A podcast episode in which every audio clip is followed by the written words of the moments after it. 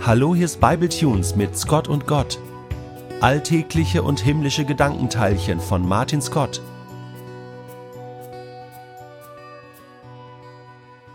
In meiner Scott und Gott Reihe im letzten Jahr auf Bible Tunes habe ich eine Behauptung rausgehauen, die kann ich heute, ein Jahr später, so nicht mehr stehen lassen.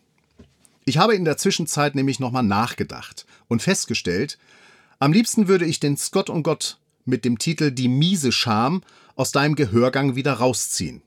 Ich denke heute anders. Für heute müssen wir jetzt allerdings erstmal von vorne anfangen. Denn natürlich weiß kein Mensch mehr, was ich damals in dem benannten Podcast gesagt habe.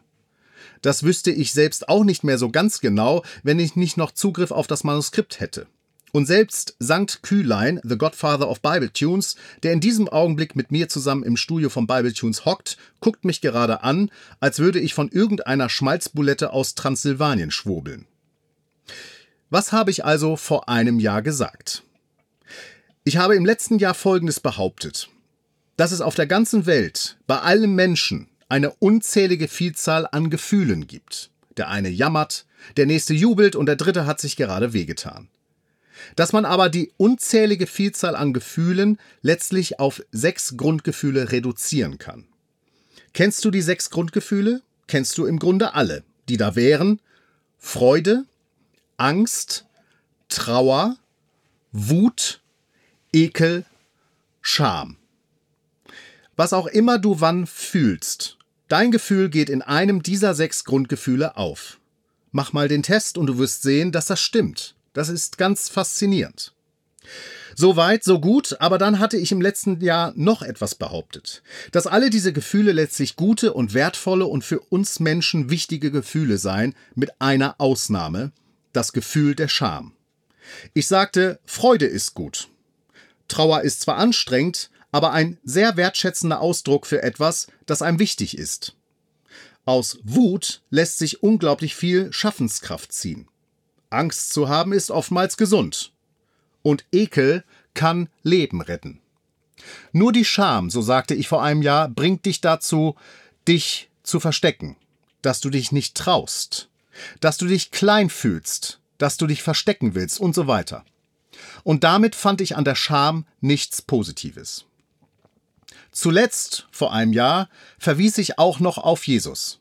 Ich sagte, bei ihm ließen sich alle Grundgefühle vorfinden. Freude, Trauer, Wut, Angst, Ekel. Nur die Scham würden wir bei ihm nicht finden. Es wäre nicht bekannt, dass Jesus sich für irgendetwas, das er getan oder auch nicht getan hätte, geschämt hätte. Eher würde beim Bibellesen der Eindruck entstehen, dass Jesus manch anderem Menschen, der vor ihm stand, geholfen hat, sich nicht mehr zu schämen. Das alles erzählte ich also in der letztjährigen, der siebten Staffel von Scott und Gott unter dem Titel Die miese Scham. Kann man ja in der Mediathek nochmal nachhören, wenn man das mag. Aber heute kann ich die Hauptaussage von damals, an der eigenen Scham wäre im Grunde nichts Gutes, nicht mehr so stehen lassen. Und daher folgt heute Teil 2. Die gute Scham. Steigen wir doch mal ganz simpel ein. Kinder und Jugendliche lernen Körperscham. Irgendwann ab dem Kindergartenalter beginnen sie sukzessive zu verhindern, dass sie jemand nackt sieht, weil sie eine Scham entwickeln.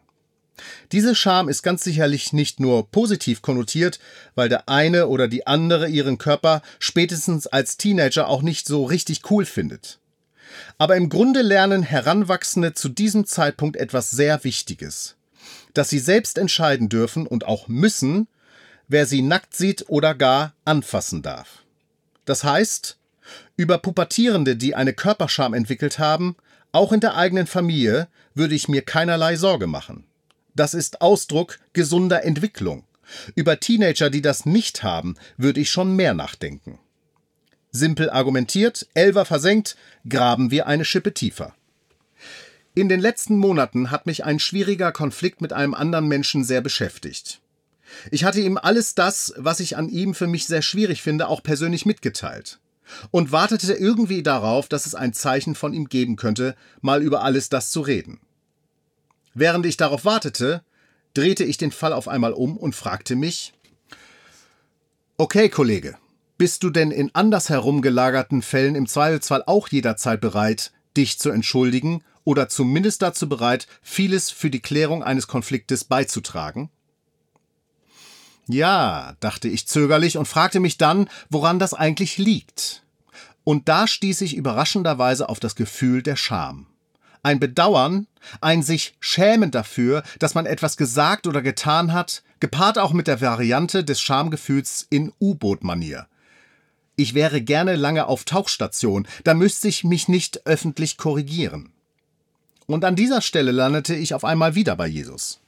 Der predigte regelmäßig, ändert euer Leben. Ja, und warum sollte ich mein Leben ändern, wo ich es mir doch recht gemütlich darin eingerichtet habe? Da kann es doch nur eigentlich einen einzigen Grund geben, dass mich etwas reut, dass mich etwas anderes als das, was ich bislang lebe und eigentlich auch behalten möchte, mehr überzeugt, dass ich beginne, mich für etwas zu schämen, was mir bis eben noch gut gepasst hat. Und so fing ich an, der Scham etwas Positives abzugewinnen.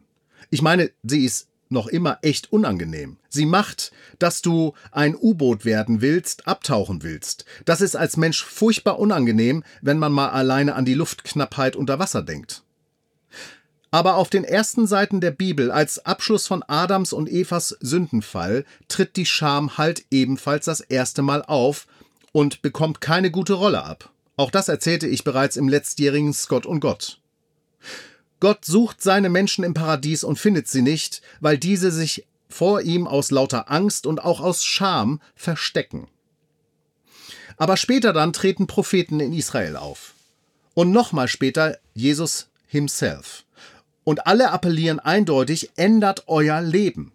Schämt euch vor dem Hintergrund, wie ihr bislang gelebt habt. Wer sich aufrichtig schämt, dem geht's in diesem Augenblick nicht wirklich gut, keine Frage. Aber wer sich ekelt beispielsweise vor dem Geruch von Gülle, erlebt in diesem Augenblick wohl auch nicht die besten Momente seines Lebens. Solch ein Ekel aber kann positiv bewertet werden, weil er dich davor bewahrt, die Gülle zu trinken. Und genau das Gleiche gilt auch für die Scham. Sie fühlt sich in dem Augenblick, wo sie auftritt, nicht gut an. Aber sie kann oftmals hilfreich wirken in unserem Leben und ich glaube, dass Jesus durchaus oftmals an sie appelliert hat, wenn er skandierte, ändert euer Leben. Nur waren das bei Jesus keine Äußerungen, die unsere Pickel ins Visier nahmen, für die brauchen wir uns nach wie vor nicht zu schämen. Gott wünscht sich aber wirklich aufrichtige Scham dafür, wo wir andere Menschen verletzt haben, wo es uns an Mitgefühl gemangelt hat wo wir uns an seiner Schöpfung vergriffen haben, wo wir Geld unterschlagen haben, schlecht über einen anderen Menschen geredet haben, einen anderen außen vor gelassen haben. Das sind alles so Momente, wo die Scham echt hilfreich sein kann, weil wir anfangen, uns darüber Gedanken zu machen, wie wir uns ändern könnten. Weil wir von uns selbst betroffen sind und uns einen Augenblick lang nicht gut finden. Dies ist absolut kein Aufruf dazu, sich selbst schlecht zu finden.